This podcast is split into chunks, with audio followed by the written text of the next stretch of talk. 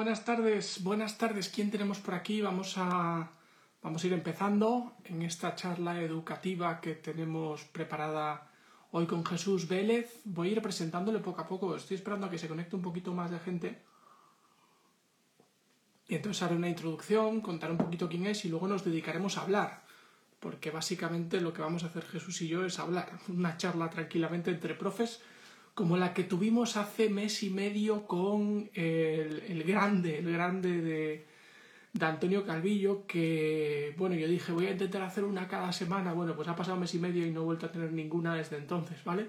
Pero bueno, charlas educativas, conversaciones entre dos profesores, pues eh, con algo para beber y faltan las aceitunitas y tal, pero bueno, no tiene mucha más mucha más mucha más historia, ¿no? Entonces, a ver de qué hablamos. Yo tengo algunas cosillas preparadas, no sé qué que nos va a comentar también Jesús. No es una entrevista, ¿vale? Es una conversación, es decir, eh, yo le pregunto, él me pregunta, eh, quien quiera puede preguntar cosas, lo que no sé si está conectado ya por ahí. Eh, Jesús, voy a ver si estás por ahí. Y aquí estás, Jesús. Bueno, pues lo voy a presentar. ahora te doy entrada, que ya sé, estábamos comentando estas cosas de profes millennials, es decir, profes que ya tienen pues más de 30 años, ¿no? Entonces, Estábamos comentando, ¿y cómo, cómo te meto yo al mismo tiempo ahí? Jesús. Bueno, pues entonces os lo voy a presentar muy rápido porque tampoco se trata, esto no es una conferencia, ni una charla, de, esto no es una cosa muy informal, ¿no? Jesús Vélez es, es de mi generación, por cierto, los dos somos del mismo año. Es profesor en Andalucía, en, en, bueno, en la provincia de Cádiz, ahora nos contará un poco más. Tiene experiencia como profesor universitario en el ámbito eh, pues de, la educación, eh, de, la Facultad de Educación, no sé exactamente cómo se llama allí, pero bueno, en Valladolid se llama Facultad de Educación y ahora mismo está eh, también en, en, educación secundaria. Ha participado en varios proyectos, hemos participado en varios proyectos juntos, él también tiene proyectos que ha participado con otros docentes muy, muy buenos. Estoy pensando ahora mismo en José Antonio Lucero o en Rosa Ariarte, por ejemplo, ¿no? Y bueno, es de ciencias sociales y tiene un podcast muy interesante, eh, ahora nos lo contará, yo le voy a preguntar por él, ¿vale? Eh, sobre educación en tiempo de confinamiento, que me invitó en su momento, me hizo una entrevista ahí y yo le dije, sí, yo voy, pero tú luego vienes a mi Instagram y hacemos un directo, ¿vale? Entonces, bueno, tampoco se trata de presentar mucho más a, Jesús porque lo vais a ver enseguida, entonces eh, le voy a dar entrada. Entonces, Jesús, prepárate porque tienes que aceptar estos de Profes Milenio mi invitación para entrar. Qué bien lo pasamos. Saludos Argentina. A ver si te ha llegado ya Jesús mi invitación para entrar. Está conectando. Bueno, ya ves, Muy buenas tardes, Carlos. Lo hemos conseguido, pero espérate, porque yo tenía esto aquí montado, pero no, no me va a servir. Lo tengo que. Ah, porque esto cambia en cuanto aparecen dos cámaras. Efectivamente, te pega aquí un corte que no veas, ¿eh? Bueno, ¿qué tal? Muy buenas tardes, ¿eh? Bueno, ¿te he presentado bien o me ha faltado algo? no, no, lo has hecho súper bien, lo has hecho súper bien. Ah. Pero creo que vas a estar todo el rato viendo mi lámpara, que por cierto no, no me puedo cambiar, puedo poner. Y se trata de, escucharte, o sea, que yo lo no te preocupes. Dime. Ah, mira, genial, se te ve súper bien. Sí, ahora tengo que conseguir que se quede quieto. O sea, ya... Bueno, eso no está A ver, ¿qué ¿eh? tal? perfecto, Logrado. Perfecto, Oye, entonces, vamos a ver. Eh, lo he comentado antes, esto no es una entrevista, es decir, tú incluso me puedes preguntar a mí si quieres. Una conversación. Lo que pasa es que yo voy a empezar disparando, ¿vale?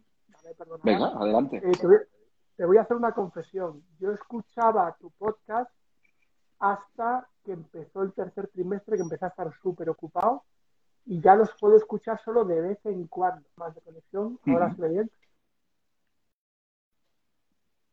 Eh, de todas maneras, eh, que sepas que lo tengo, estoy suscrito a tu podcast y cuando vuelva a viajar en coche voy a empezar otra vez a escuchar, escuchar, escuchar. Pero bueno, entonces te voy a preguntar una cosa. Eh, ¿Hasta cuándo vas a mantener tu, tu, podcast, el que estás haciendo de tiempo de confinamiento? Porque el confinamiento tiene una fecha de caducidad. ¿O lo vas a mantener el podcast? Pues la idea, la idea es terminar el martes 30 de junio con el último episodio que con suerte será con un compañero de aquí de Algeciras, que trabaja en un instituto y tiene unos proyectos muy interesantes en el ámbito de la ciencia y de la divulgación científica con alumnos suyos investigadores. Todavía no está grabado. De hecho, realmente aprovecho para hacer un paréntesis. O sea, eh, los podcasts que están grabados a fecha de hoy son el que se ha publicado hoy. O sea, yo siempre he intentado ir un poco por delante, pero la realidad es que igual que tú decías, ¿no? O sea, llega el tercer trimestre y aquí todo salta por los aires, ¿no? O sea, que ha habido poco. Pero sí, la idea era, o sea, yo al principio supongo que, a ti y a muchos de los que están escuchando ahora eh, nos habrá pasado algo similar. Eh, yo al menos pensaba en mi candidez más inútil eh, que esto serían dos semanas, dos semanas y ya está, dos semanas desde casa y luego volvemos y no, y no pasa nada. Perdona Jesús que te interrumpa, que hay una persona que está preguntando cómo puede escuchar tu podcast pues en, cualquier plataforma, en cualquier plataforma de podcast, en Apple Podcast, en iVoox, en Spotify, en cualquiera buscas educar en tiempos de confinamiento y ahí está, ¿vale? Perdona que te he cortado, sigue, sigue. No, no, comentando que era dos semanas, decías que iba a ser y tal. Sí, o sea, el planteamiento inicial era, bueno, pues dos semanas enseñando desde casa y como tú bien sabes y yo también sé de ti, eh, bueno, pues el aula invertida nunca nos ha supuesto bueno, mucha dedicación de tiempo, pero no es un concepto o un formato que nos diese miedo, entre comillas, ¿no? Mientras que a mucha gente sí que le provocaba mucha ansiedad, ¿no? Entonces yo decía, bueno, pues nada, dos semanas, fenomenal. Eh, voy a aprovechar, voy a hablar con gente, voy a contactar. Pero claro, eh, en los primeros episodios decía, digo, bueno, esto terminará en el primer momento en el que ponga un pie en el aula. Pero claro, esto se va alargando y es verdad que hay gente maravillosa y que vas contactando, perdón, con ellos y se van prestando a participar. Pero, en fin, esto no, no, se acaba, ¿no? Entonces, bueno, termina el curso y he decidido, bueno, no voy a estar en verano con el podcast y el martes 30 eh, será el último episodio. Así que en esa ¿Y no vas a seguir el año que viene, seguro, en partido de septiembre? Yo te estoy intentando, ¿eh? Vamos a ver, para mí, eh, o sea, yo llevo pues, bastantes años consumiendo podcast a diario y la verdad es que es un formato que siempre me ha interesado muchísimo. Y siempre he tenido el gusanillo de, tener un podcast, nunca he tenido muy clara la temática y bueno, en este caso pues lo vi claro, digo, con la que tenemos encima, lo mejor que se puede hacer es aprovechar también este cauce para compartir. Veo ahí a, Víctor. Buenas tardes, Víctor. Ahí, ánimo. Víctor, hay que seguir, hay que presionar. Hay que presionar un poco. Entonces, nada, eh, bueno, pues he ido tirando de gente conocida, ha habido gente también que no conocí, que he contactado por redes sociales y que con una generosidad de tiempo impresionante pues se han puesto a disposición de, pues de eso, educar en tiempos de confinamiento. Pero por ahora yo creo que está muy bien el martes 30 como, como último episodio y bueno, pues veremos en septiembre lo que pasa. Pero en principio mi idea es terminar, terminar con él y, mirar hacia adelante a ver qué es lo que, qué es lo que nos depara el futuro. En, en septiembre hablamos. Tú descansa de momento. Sí, sí, sí, ah, hace mucha falta. Supongo que tú estás igual, ¿no? O sea que. Bueno, yo fíjate, te voy a dar un, dato, ¿eh? ¿eh? Que además esta mañana con los chavales, yo me estoy yendo al instituto ya a dar las clases desde allí. Mm, yo estoy en el aula, ellos no están, evidentemente, pero ya he empezado a dar las clases desde allí. Y esta mañana les decía a los de tercero que sepáis que esta es la clase número 40 que tenemos. Cuarto está por la 38, ahí, segundo está por la 36, pero pero 40 clases de tercero de la ESO online. O sea que, mm. por un lado dices, lo que tú decías al principio, esto va a ser dos semanas, pensábamos que tal, pues mira, ya van 40 clases, ¿no?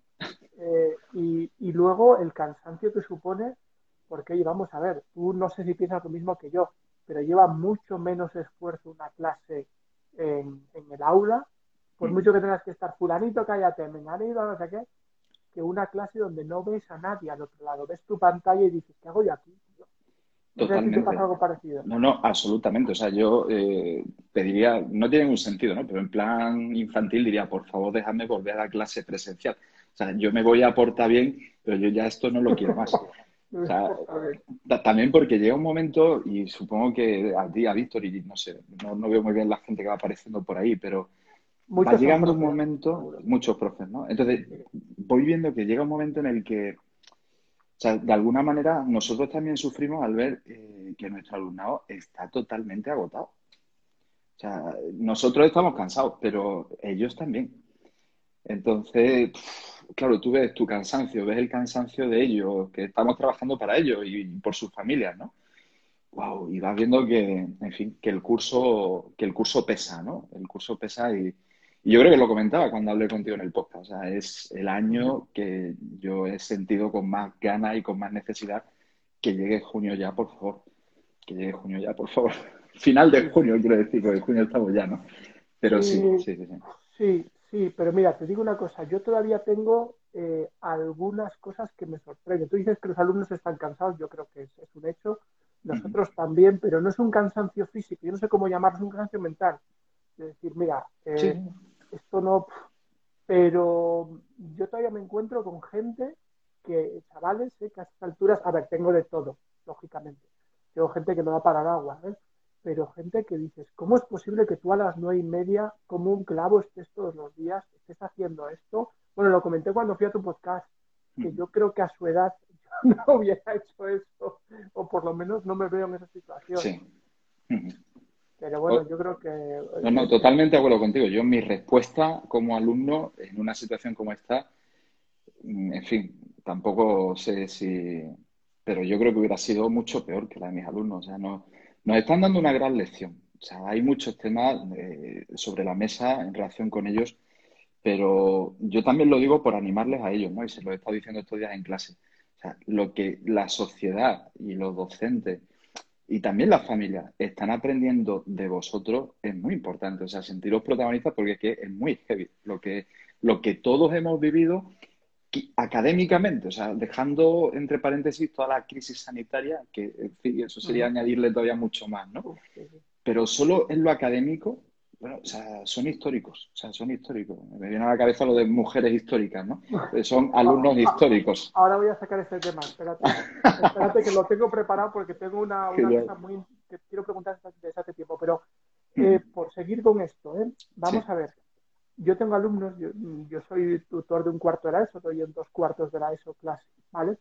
Y tengo alumnos que año que viene empiezan bachillerato en otro centro, porque nosotros no tenemos bachillerato, ¿vale? Y tienen, alguno me ha comentado por mail, no en clase, pero sí por mail, algunos del día, oh, es que no sé lo que no hemos dado, si no nos va a ser complicado el año que viene las lagunas. Y yo más o menos siempre digo un poco lo mismo, ¿eh? Y es, oye, tú puedes tener unas lagunas de contenido, pero de madurez que has adquirido por esto, de hábitos que has adquirido por esto, cuidado, ¿eh? Porque a lo mejor dentro de que ha sido un desastre, una pandemia, lo que queramos, y que ha muerto gente y tal, pero a nivel de madurez personal creo que a muchos les ha venido muy bien. Luego puede haber algunos que hayan sufrido, que puedan tener algunas, pero vamos, muchos dices, la madurez que has ganado con este fenómeno, aparte de ser histórico, como decías tú, pero cuidado porque si le sacas partido el año que viene vas a estar mejor que lo que en principio, vamos, yo es una opinión que tengo. ¿eh? Sí, sí, no, y, y, estoy totalmente de acuerdo contigo, Carlos, porque eh, en general, eh, el que más, el que menos, como en todas las competencias, pues todos tenemos y todos los alumnos tienen eh, cierta capacidad de gestionar su tiempo, tienen cierta capacidad de, dentro de esa organización temporal de... ¿Ahí ha salido algo? ¿Creéis que el imperio bizantino no se le da la importancia que realmente Nos ha llegado esa pregunta, ¿vale?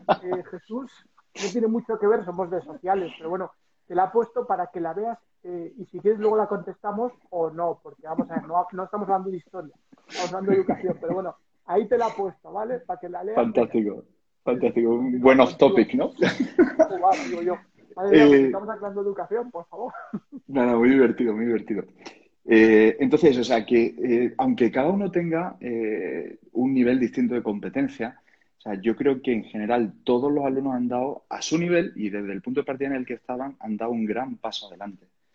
O sea, miramos, yo miro desde los más pequeños a los mayores que tengo y les comparo eh, con cómo estaban en septiembre. Y digo, bueno, esto a mí no me ha pasado otros años. O sea, yo otros años no he visto esta diferencia tan grande eh, que veo ahora, ¿no? Entonces, la verdad es que me, llama mucho la atención. Y aprovecho para contarte, o sea, yo estoy haciendo ahora con, ellos, eh, con todos a la vez, una actividad en Flipgrid, que, que conoce Flipgrid, lo hemos usado alguna vez, tiene, por cierto, un tutorial buenísimo, Víctor, que está ahí escuchándonos y escribiendo.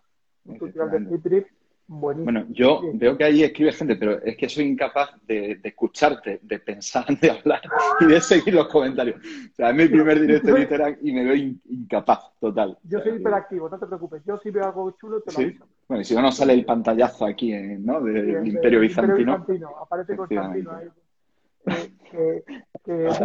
Con Flipgrid. Sí, o sea, he, creado distintos, dentro de cada curso, eh, los mismos tableros eh, con preguntas así muy amplias, ¿no? De qué esperas del año que viene, ¿Qué, cuál ha sido tu mayor reto este año.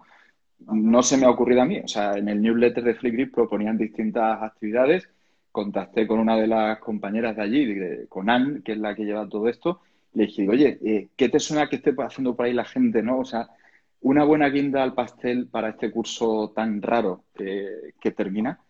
Total, que les he preparado ocho, ocho preguntas distintas y yo estoy viendo eh, las respuestas que están dando y, en fin, ya es que es impresionante. O sea, es que es para quitarse el sombrero, literalmente. O sea, no, o sea, no, no existe el alumno malo, no existe el alumno incapaz. O sea, cada uno, estoy pensando en uno que tiene pues, cierta dificultad y, y ha hecho una reflexión impresionante. O sea, que la persona que tiene una nota más alta, digamos, hasta ahora de la clase, eh, no va a llegar, eh, al menos este año, a tener ese nivel de madurez para hacer una respuesta, para dar, perdón, una respuesta así. Entonces, o sea, eh, un alumno, cuando veas a un alumno por la calle, dale la enhorabuena. También cuando veas a un profe, pero cuando veas a un alumno, dale la enhorabuena. algo, algo lo necesitamos, ¿no? Pero cuando veas a un alumno, dale la enhorabuena, porque en general lo están haciendo de arte. Sí, mira, comenta ahora Isabel que el, y encima está viendo lo del aprobado general. Es decir, y cuando tú decías en general, porque es verdad, quiero decir, yo tengo 99 alumnos y te puedo decir que me están funcionando bien más de 90. Es decir, que siempre hay gente que no te está funcionando, pero, pero es que el porcentaje que funciona bien es bastante llamativo. Yo no, no me esperaba tanto. Y luego, eh, a mí me pasan cosas curiosas, no sé si te pasará a ti también. Eh, yo, por ejemplo, cuando estoy dando clase a un tercero A, me aparece gente de tercero B. Eh, hay gente que repite las clases dos veces, eh, por despiste o porque dice, bueno, estoy aquí y voy a... Sí, no sé, bueno, ahí pasan cosas curiosas, la verdad. No, a, mí eso no me pasa porque, porque yo les ofrezco otra posibilidad distinta, que es que todas las clases, o sea, no lo hago por YouTube como tú, pero todas mis clases se quedan grabadas. Entonces, en algún momento en el que alguien lo quiere recuperar una clase, estoy pensando un poco más en los mayores ahora que hemos terminado el curso con economía, eh, y alguno quiere recuperar, oye, pásame el enlace de no sé, entonces yo se la comparto por Drive, la grabación, y ya está. Pero has hablado de tus clases. ¿Cómo controlas tú quién está en clase y quién no? O sea, porque el sistema que tú sigues en YouTube, ¿tú cómo sabes que están? Bueno, a ver, porque yo hablo por YouTube, yo explico por YouTube, pero, pero ellos están trabajando en documentos compartidos conmigo. Ah, vale. Y el documento avanza y luego esta mañana se lo he confesado a mis alumnos, hemos hecho un quiz y he visto que faltaban en el quiz tres personas. Y como ya era la última semana prácticamente, las dos últimas, les he dicho, oye, que sepáis que lo del quiz es para aprender, es para jugar, pero yo paso lista por quiz, pues me aparece quién ha entrado en el juego, claro. Entonces, claro. ah, vale, vale, ya, pensamos que era un juego, no, era un juego, pero yo paso, a ver, nosotros evidentemente no ponemos falta, pero a mí me interesa saber quién viene, quién no viene, para saber quién está trabajando, quién no, dar informes a casa, etcétera. Es lógico, ¿no? Y a la tutora, a tutor en el momento, ¿no? Oye, yo tengo dos preguntas que hacerte, pero te pregunto una cosa, Isabel, y vamos a dar... Eh, Perdona, ¿Isabel es nuestra Isabel del claustro virtual? no, no es Isabel García Velasco, es Isabel barra baja, IG barra baja, que ahora mismo no caigo quién es, pero seguramente si entras en su perfil caería, pero es que yo ya me pierdo y encima estoy aquí a varias historias. Eh, perdona Isabel, a lo mejor nos conocemos, pero no, no, no, ahora mismo no caigo. Pero bueno, que está aportando mucho a este, ya mm. aporta varias cosas, ¿no? Entonces, pregunta qué herramientas estamos usando. Entonces, bueno, si quieres, empieza tú y luego ya comento yo. Vale, pues sí, o sea, yo la herramienta que estoy utilizando es una muy similar, eh, ManageBack se llama, pero es muy similar a Google Classroom, ¿vale? Esa es la que hay en mi centro. Eh, estoy usando una aplicación de videoconferencias que permite grabar las llamadas, los documentos de Google Drive, o sea, la aplicación de diapositiva, hoja de cálculo he usado sobre todo al principio del confinamiento, y por supuesto los documentos de texto. Flipgrid para mí es esencial, lo es desde hace pues, poco más de un año, eh, la uso continuamente. Eh, luego Socrates, recuerdo Carlos cuando hablamos en el, podcast, ¿qué va a hacer para evaluar? Yo al final he, usado Socrates y la verdad es que me está yendo fenomenal por ahora.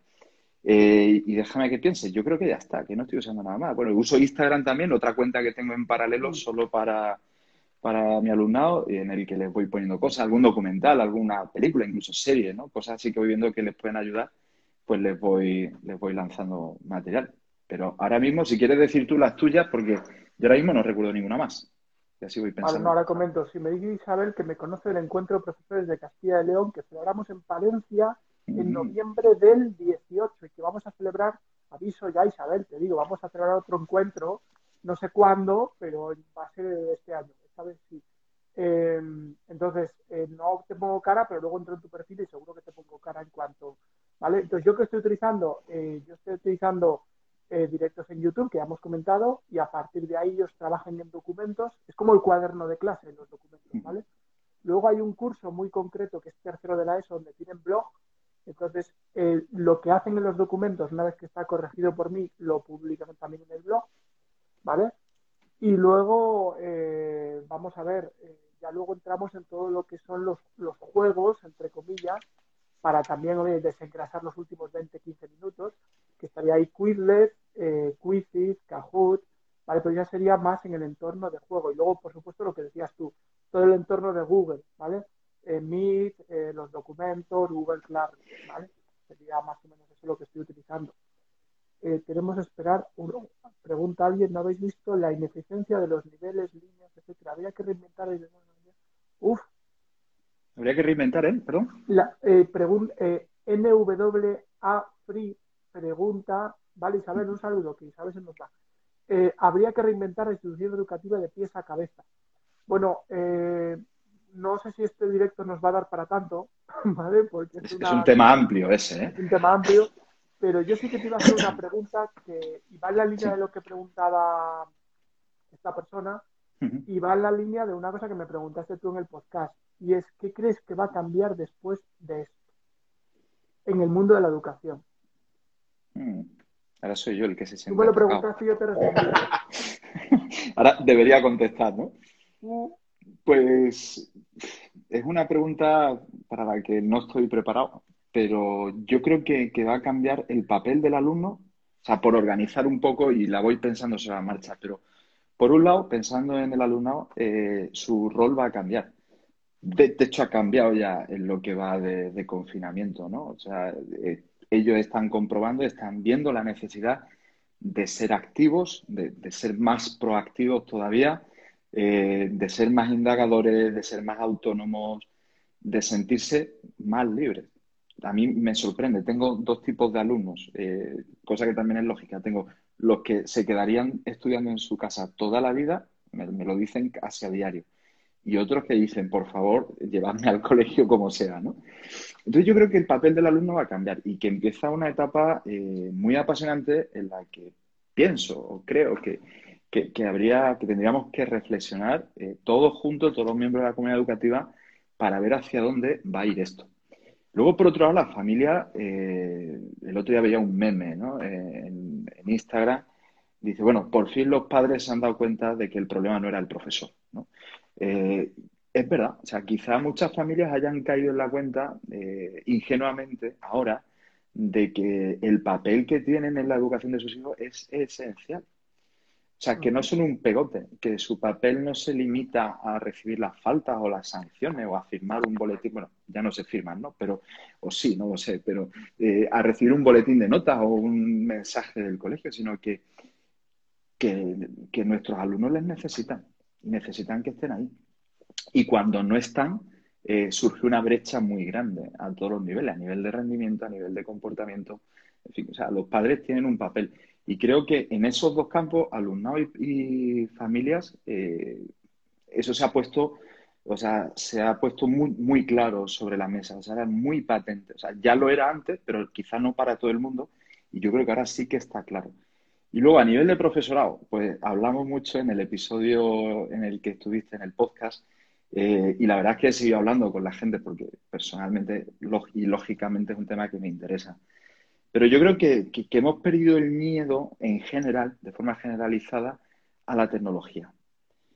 uh -huh. Y al contrario, pienso también que hemos aprendido a valorar una clase magistral y una clase presencial eh, de toda la vida.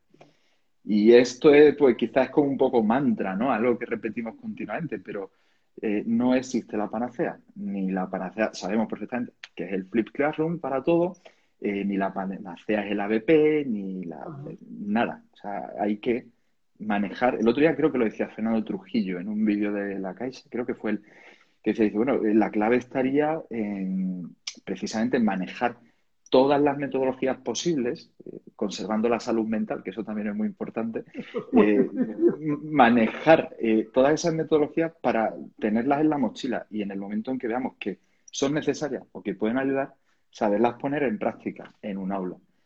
Entonces yo pienso eso, o sea, que hemos aprendido, o sea, que por un lado, no debe haber nadie ahora mismo que le tenga miedo a lo que estamos haciendo después de tres meses.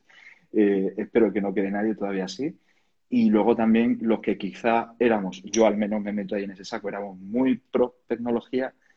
En fin, yo creo que también esto nos ayuda a, ponderarlo un poquito ese, esa, esa pasión, ¿no? Ese sentimiento y decir, bueno, pero tú también tienes que soltar tu rollo, aunque sea un rollo breve, un rollo dinámico, un rollo atractivo, pero o sea, yo creo que es poner cada cosa en su sitio, o sea, que tú estás, no sé, a lo largo de la historia, tú estas sacudidas tan grandes eh, ayudan a replantearse lo, esencial, yo creo. ¿no? Y hablando con compañeros, no ya en el podcast, sino esto en, cervezas no emitidas por medio de comunicación, salía, ¿no? O sea, hay muchísima gente que se ha replanteado, o sea, que se ha vuelto a hacer las grandes preguntas vitales, ¿no? Y, que se plantean cosas que, que quizás no se hubieran planteado eh, si no hubiera sido por este confinamiento. Y yo creo que en ese sentido creo que es muy positivo han salido varias cosas eh, mientras tú comentabas que además ha sido, justamente lo ibas diciendo tú y lo iban diciendo ellos unos segundos antes, ¿no? Por ejemplo, Lucius habla del tema de las TIC, la gente, yo creo que hemos dado un salto todos, algunos ya estamos mejor situados, pues por ejemplo Laura nos, nos comenta también eh, que los centros que ya tenían aulas virtuales, pues hombre, lo han tenido más fácil que los que no, pero yo creo que en general, ya partiéramos de aquí o partiéramos de aquí, hemos dado todos un salto en el asunto digital. Y de hecho ahora te quiero hacer una pregunta sobre eso, a ver qué piensas, si piensas lo mismo que yo. Y luego salía un tema que yo voy a romper una lanza en favor de Teams. Laura decía hace un rato también que ellos están utilizando Teams. Yo lo he empezado a utilizar a nivel de claustro, no a nivel con los chavales, porque ya está utilizando Classroom. Y yo no soy un amigo de Microsoft, soy, es más, soy bastante enemigo de Microsoft pero estoy quedándome gratamente sorprendido con, con Teams. ¿eh? Pero bueno, te quería hablar de la brecha digital. Yo tengo una impresión, te la voy a trasladar y ya verás tú lo que piensas. La brecha digital creo que tiene, salvo excepciones que las hay, ¿eh? pero que son cuatro gatos, mucho menos que ver con la falta de conexión y de medios que con la falta de competencia digital por parte de los llamados nativos digitales que no son nativos digitales, ¿vale? y el apoyo que tienen en casa para todo, no para el tema digital, que también, para el estudio, para sus problemas. O sea, yo creo que la brecha, es una opinión que yo he sacado después de tres meses, ¿eh? no es tanto, tienes conexión, no tienes conexión, tienes ordenador, no tienes, que hombre, que hay que tenerlo, pero en igualdad de condiciones, yo tengo 99 alumnos, les hemos dado a todos los que no tenían, a la, Junta de Castilla y León nos ha dado unas tarjetas de, de una compañía de móviles, y todos tienen ahora mismo conexión. Y en cambio siguen fallando los de, entre comillas, con perdón, los de siempre. Entonces llegas a la conclusión de que, uno, no tienes competencia digital como alumno, entonces hemos fallado porque has llegado a tercero o cuarto de la ESO sin competencia digital, y eso también es cosa nuestra. Eh, y de todos, ¿eh? Profesor de educación física, de lengua, de historia, de matemáticas, o sea, lo hacemos todos, no solo los de informática. Y segundo, el apoyo en casa, lo que decías hace un rato. No sé cómo lo ves tú esto. Eh, sí, o sea, voy a hacer una afirmación así de estas potentes, pero que en el fondo no me la creo, pero conforme la, ibas hablando iba pensando, ¿no? Que la brecha digital son los padres, igual que, lo, que los Reyes Magos. Oye, que esto lo ven niños. Oh, cielos. Nada, nada. Bueno, es que no veo, no, no sé quién está aquí, o sea, ahí por 17, pero... Entonces yo pienso, Carlos, eh, bueno, y me encantaría, me veo incapaz, me, me, me hago viejo, ¿eh? De seguir todo lo que van diciendo por ahí, pero eh, a mí me encantaría un poco de debate sobre este tema, ¿no? O sea, hay que ir a los datos, ¿no? O sea, estamos en educación y, no nos gustan los mitos. Nos pueden gustar para explicar algo, pero no podemos tomar decisiones apoyándonos en mitos, en leyendas, ¿no? Entonces, Eh, si vemos de verdad los datos, yo no los recuerdo. Voy a decir que es un 7% eh, porque es lo que me suena, pero a lo mejor es menos o es más, no lo sé. Eh, leía el otro día ¿no? que el 7% del alumnado en España tiene problemas de acceso a Internet. Entonces dice, vale, muy bien, hay un 7% con problemas de acceso a Internet. Es verdad que si yo estoy en casa y tengo varios niños que están trabajando y no tengo suficientes dispositivos para todos ellos, bien, empieza a haber problemas. Pero yo también, como me gusta el debate, de hecho ahora a las 8 he quedado con un amigo para seguir hablando de educación, pero ya en vivo y, regando bien la plaza, ¿no? Entonces, eh, digo, vale, eh, ¿cuánto, qué porcentaje de alumnado en España está teniendo clase todos los días, de lunes a viernes, de 9 a 3, de forma continua, con descansos para el recreo? Luego, quizá el problema de que todos tengan que utilizar a la vez, eh, quizá pueda saltar. ¿Qué porcentaje de esos 7, de ese 7% que no tiene ninguna forma de acceder a Internet eh, es activo en redes sociales? O sea, son datos que sería interesante cruzar. Eh, ¿Que existe la brecha? Existe. Pero, ojo, yo creo que hay que plantearlo con seriedad y hay que plantearlo con datos. También eh, estoy pensando ahora en el podcast de, Diario de un Bachiller en cuarentena que estaba Ignacio de Madrid en fin, pues que daba una idea eh, pues muy personal de todo esto, porque su alumnado eh, ha tenido alumnos con coronavirus, alumnos que han perdido algún familiar por el coronavirus. O sea, yo tengo la suerte de hablar desde el sur de España o norte de África, depende de por dónde lo mire. Pero aquí ha habido muy pocos enfermos de coronavirus, muy pocos. Y la zona de Algeciras, Campos Gibraltar, poquísimos. Bien, o sea que en ese sentido pues sí hemos tenido miedecillo, ¿no? De salir y tal, pero no lo, hemos visto tan de cerca como lo ha podido ver alguien de Madrid, ¿no? O de cualquier otra ciudad de España donde ha sido durísimo, ¿no? Entonces, bueno, una brecha digital, sí, pero, en fin, ¿qué, uso hacen los docentes de esas herramientas con los alumnos que tienen esa brecha? O sea, yo he hablado con gente que mandaba los deberes por WhatsApp y que comunicaba con sus alumnos por WhatsApp. No es que no tengo nada. Bueno, pues, en fin, estamos en 2020, no tengo nada, no lo sé, ¿no? pero bueno, ahí están los datos. El dato, por dar un poco, de ahí que ha escrito algo, creo que Víctor, eh, pero soy, incapaz de leerlo.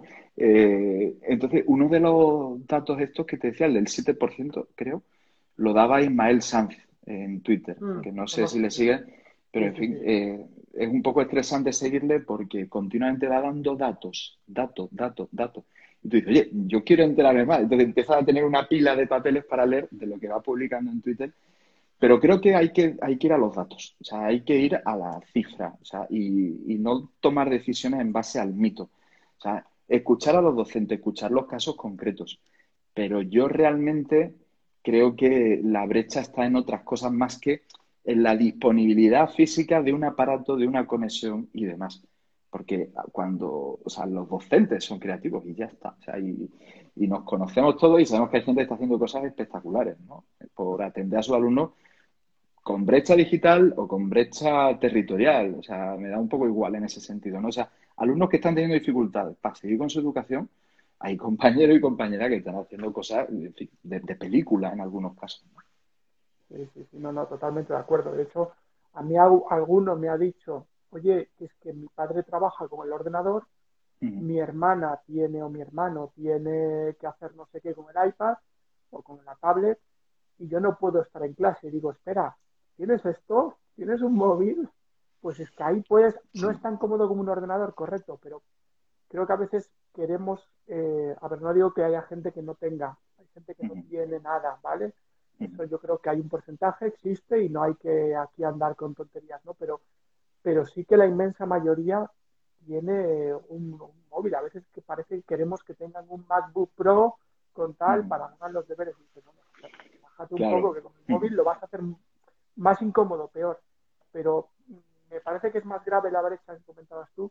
Luego además dice Víctor, decía hace un momento, que lo de la compañía digital son muy competentes para el TikTok, para el WhatsApp, para el Instagram, pero ya a partir de ahí dices, oye, eh, a, veces a lo mejor hay que aprovecharlo. Yo utilizo Instagram, por cierto, para hacer, eh, hemos creado unas cuentas de Instagram de cada curso y hemos publicado cosas, pero no les hemos dicho cómo se hace un correo electrónico, cómo se envía, un documento de Word, cómo se trabaja, cómo se adjunta algo, Cosas, a ver, voy a cosas muy básicas, hay cosas más complejas, ¿eh? pero nos ha faltado eso y creo que eso es culpa nuestra en gran medida. Sí, sí, sí, sí, yo creo que mucho. O sea, no, no, no, tiene sentido que un alumno de segundo eso te escriba un correo electrónico en el asunto. Dice, bueno, un momento, ¿no? O sea, no tiene sentido que... ¿Qué ha pasado, verdad? Sí, sí, sí, mucho. Claro, no tiene sentido, sí, aquí hay gente que usa los Google Docs, eh, así en Google Drive compartidos, perdón, eh, sabéis cómo funcionan los más básicos. O sea, si yo creo un documento de texto y escribo un espacio, ese documento se queda guardado. Entonces, yo tengo uno me dicen que no me pueden entrar al trabajo porque lo han hecho y se les ha borrado. Digo, hmm, vale. Eh, dice, hay que enseñarle. Y esto supone dedicar tiempo. Mira, yo comentaba con una compañera, no sabemos nada de septiembre, pero en septiembre a mí me gustaría, con los que voy a coger de primero, eh, dedicar dos, tres, cuatro clases, hacer un pequeño programa de competencia digital básica. Oye, que tu Google Drive tiene que estar actualizado, o perdón, organizado. O sea, que puedes poner carpetas de documentos, o sea, por asignaturas, que le puedes dar colores, eh, que puedes organizar tu correo electrónico con etiquetas, que puedes ir borrando, no puedes tener 4.000 mensajes sin leer en la bandeja de entrada. O sea, yo creo que eso no le pasa ni a Donald Trump. O sea, que, pero eso que estás diciendo tú a mí me ha pasado lo de he perdido un documento que me habías compartido. ¿Cómo que has perdido? Ahí. Luego, mira, está diciendo todo el mundo lo mismo. Rey 1027 dice lo de, eh, bueno, que es muy interesante lo que plantea, que son muy autodidactas para aprender a utilizar, pues eso, el TikTok, por ejemplo, y cuando es una aplicación educativa, les cuesta un mundo. Y dices, ¿pero qué está pasando aquí? ¿no? Eh, eh, Laura habla también de eso, de lo que decías tú, cosas muy básicas que tienen que aprender ya incluso en primaria, que también nosotros. El mensaje en el asunto, eso es un... Es que creo que estamos coincidiendo todos en muchas cosas, que hombre, yo no digo que mis alumnos no tengan culpa de nada, que algo tendrán, porque hombre, quiero decir, si sabes usar TikTok vas a tener que pero por puedes aprender lo otro también, claro. No les hemos enseñado, es decir, hemos, nada, esto ya saben, ya vienen a aprender una serie de cosas. Nada, náufragos digitales, más que nativos digitales. Náufragos digitales, eso estoy de acuerdo. Pues ahí también necesitan, yo creo, que le dediquemos tiempo. ¿eh? Bueno, perdón, dime. No, que te iba a decir, no sé cómo vas de tiempo, llevamos casi 40 minutos. ¿Vale? Había dicho yo, que había, había dicho yo 20, 25. Yo me queda alguna cuestión que preguntarte, pero puede ser otro día. No, sé si tú, tú vas bien de tiempo. Sí, sí, sí. ¿Es una pregunta? ¿Una más? Es, una. En mi caso es una. Luego está el Imperio Bizantino, que está pendiente todavía. Sí, sí, sí, totalmente. Ah, Vamos a ver, eh, yo tengo un tema que me, bueno, tú y yo hace tiempo presentamos, ¿te en un congreso, un, que colaboramos con José Antonio también, un documento que era eh, la gestión de los claustros virtuales. No sé si recuerdas aquello. Sí, sí, sí, em, Además, yo creo, a ver, no voy a decir que fuimos de los primeros en empezar un claustro virtual porque sería falso. Pero bueno, hace ya casi tres años y pico, eh, bueno, Telegram estaban pañales para los docentes. Eh, yo no sé si a lo mejor fuimos de los mil primeros. Estoy hablando de los mil primeros, que es un número muy amplio. Pero bueno, creo que estaba la cosa todavía ahí y nos lanzamos a hacer eso, que yo creo que ahora mismo no firmaría ese papel que hicimos, ni de broma, pero bueno, en su momento lo firmé. Y tengo una sensación, a ver si tú tienes la misma. Eh, yo me he caído un poco del caballo, como quien dice, y no es por despreciar los claustros virtuales, pero creo que tenemos que girar más hacia el claustro propio presencial. Eh, después de esta crisis lo veo muy claro. Porque uno en un claustro virtual encuentra los tres o cuatro o veinte que hacen lo mismo que él y se siente arropado y es muy bueno y colaboras, haces proyectos con otros centros, que eso es buenísimo. Pero a veces nos puede pasar a los docentes que nos refugiamos en el claustro virtual y no buscamos mejorar nuestro propio claustro. No sé tú cómo ves eso. También quizá tu centro es distinto al mío. ¿eh? Bueno, yo he estado en nueve centros ya, pero bueno. Por lo menos estoy ahora mismo. Buen, buen palmarés. Eh, pues sí, yo creo que tienes razón. O sea, quizás se puede matizar, ¿no? Pero yo creo que tienes razón. O sea, una de las cosas, y esto lo hablaba, me acuerdo de, este, de esta expresión de, Juan Jesús Pleguezuelo, eh, del profesor inquieto, que también está en directo ahora, por otro lado. O sea, lo he visto cuando estaba buscando el tuyo, me saltaba el de él, ¿no? No para. Entonces, sí, sí, no, es que, y luego, en fin, dicen lo que dicen, pero aquí estamos así, ¿no? Eh, uno de los efectos que ha tenido esta crisis sanitaria tan potente, yo creo que ha sido precisamente el que tú dices. O sea, que yo me tengo que, que apoyar, perdón, en mis compañeros de pasillo, de departamento, de centro, del centro de al lado, quizá. Eh, que los claustros virtuales han ayudado mucho en esta situación, eh, no me cabe la menor duda, eh, que es fundamental y estoy pensando, bueno, tenemos aquí a Víctor, o estaba antes por ahí Víctor, no, ahora ya no sé si está, con los tutoriales tan breves que, que, está haciendo, explicando cosas. Yo creo que eso es el arte, ¿no? O sea, te voy a explicar una cosa que para ti es muy compleja, pero te voy a explicar en muy poco tiempo y de forma muy sencilla tú lo haces también de forma muy interesante con los estándares de, de bachiller. Ah, mira, está ahí, Víctor. Eh, tú lo haces también con los estándares. O sea, eh, niño, quédate tranquilo, siéntate, que te voy a dar una pastilla que dura tres minutos y te vas a enterar. ¿no? Entonces, creo que el claustro virtual ha apoyado a mucha gente que se ha sentido sola, porque los compañeros, gracias a ti, por favor, eh, porque los compañeros... Yo cuando empecé, eh, mucha gente que yo entré en Twitter, empecé a seguir a gente y mucha gente me ayudó.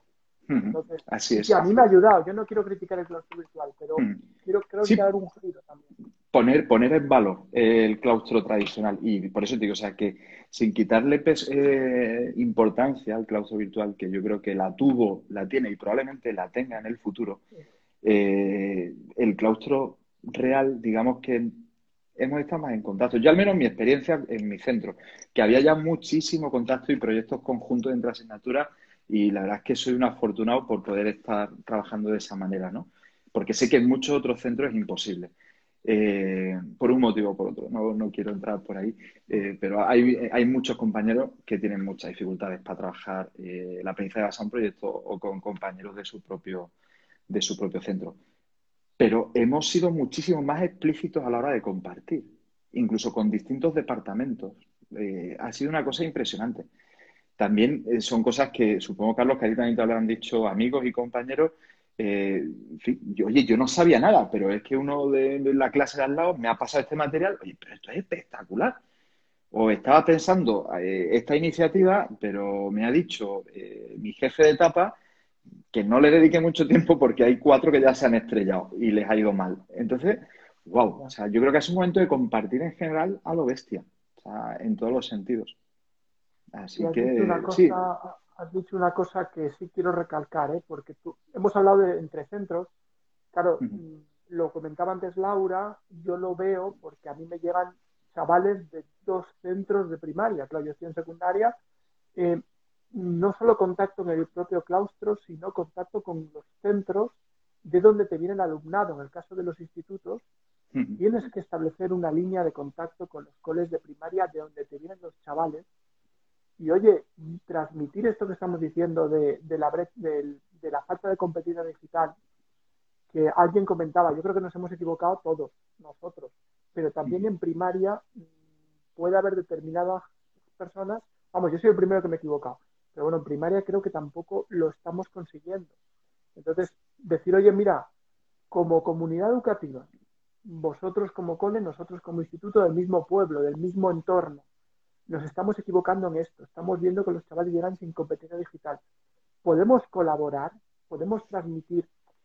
En el fondo, yo lo, te lo he planteado lo del claustro como el claustro de un mm. centro, pero efectivamente cuando tú has hablado de otros centros, Supongo que te referías también a, de, la misma etapa, pero yo lo, he enfocado. No, no, y del mismo barrio, sí, de la misma zona. De la misma zona. Claro, te dice, bueno, el centro de primaria adscrito a mi instituto es tal. Bueno, pues efectivamente, o sea, no, no te limites a tener una reunión a final de curso en plan de transferencia de poderes, ¿no? Cuidado con lo que va para allá. No, perdona, eh, cuando el alumno esté en sexto primaria, vamos a ir sabiendo qué estáis haciendo, qué es lo que os ha ido peor, qué es lo que os ha ido mejor. O sea, no es solo... Además, a mí esas reuniones siempre me han puesto muy nervioso, ¿no? Y algunas he tenido que estar en algunas eh, porque me parece que es como, no sé, como un catálogo de etiquetas, ¿no? O sea, ya. verás que fulanito no sé qué, ya verás que la otra no sé qué. Ten cuidado porque... Entonces digo, oye, déjame experimentar. O sea, déjame probar las cosas por mí mismo. O sea, porque me vas predisponiendo, ¿no? A, lo que, a, tu experiencia, que, que además eh, tengo, o sea, la suerte o la experiencia me dice que en mucho, en una gran mayoría de los casos, no es así. O sea, los problemas que tú tienes con un alumno no los tengo por qué tener yo iguales. O sea, que bueno, no es justo. ese, ese melón que estás abriendo daría para media hora más. qué peligro, qué peligro. No, no, pero el hecho que pasa mucho, y a mí me ha pasado, ¿eh? A mí me está pasando, nosotros tenemos eh, semanalmente, vamos rellenando unos informes en documentos compartidos, ¿vale? Y aquí seguimos, Isabel, sí, seguimos. eh, pero nos vamos a ir ya. Entonces, compartimos información y resulta curioso como chavales que conmigo están trabajando, el otro profesor se queja de que no hacen nada. Y chavales que conmigo no aparecen, el otro profesor dice que están funcionando muy bien. Entonces, a ver, luego siempre están las apisonadoras, chavales que funcionan bien con todos. Pero hay determinados chavales que dices, ¿cómo es posible que con este profesor, esta asignatura y con esta... Bueno, pues porque efectivamente no tiene por qué ser No, no, estoy totalmente de acuerdo. Pero eso daría para un mundo. Se da para otra, para otra cerveza virtual, ¿no? Aquí por... Bueno, no sé tú, yo sí que estaba al tema, ¿eh? Yo no, no estaba preparado, o sea, yo venía un poco más a la cosa teórica, pero creo que tú has ido también a la práctica. Por supuesto. Bueno, pues Jesús, eh, salvo que, la digo por no entretenerte más, que hombre, saluda a Bea, Bea, ¿qué tal estás? Eh, Bea Cerdán, qué bueno, saludos. Has llegado al final, pero bueno, esto va a quedar eh, guardado. Y pronto tendremos otra de estas prácticas educativas con otra persona. Pero Jesús, eh, salvo, por no entretenerte más, salvo que quieras responder a lo del Imperio Bizantino. yo, creo, yo creo que lo del Imperio Bizantino lo podemos contestar con uno de tus vídeos, que seguro que tienen mucho sobre, sobre el Imperio Bizantino y así no, no mareamos a la gente más, ¿no? O sea que, en fin, llevamos un día de trabajo, son las 7 y aquí nos están aguantando a ti y a mí hablando de, de nuestras historias educativas. Tú ahí has aguantado muy bien la cámara, te he visto tope. Oye, pues muchas gracias Jesús, de verdad. Nada, muchas gracias a ti, Carlos, por, la invitación. Y un placer, ¿eh? esto pasará a la historia. Mi primer directo de Instagram no lo olvidaré. ¿Ah, es el primero? sí, yo me estoy aficionando, yo me estoy aficionando, ya te lo digo. Bueno, oye, y muchas gracias también a la gente que está por ahí, que, ha hecho preguntas, que ha aportado. porque eso también es muy importante. Pues oye, un fuerte abrazo a ti y a todos, ¿vale? Fenomenal. Buen fin de curso, Carlos y todos. Hasta luego. Un saludo. Adiós.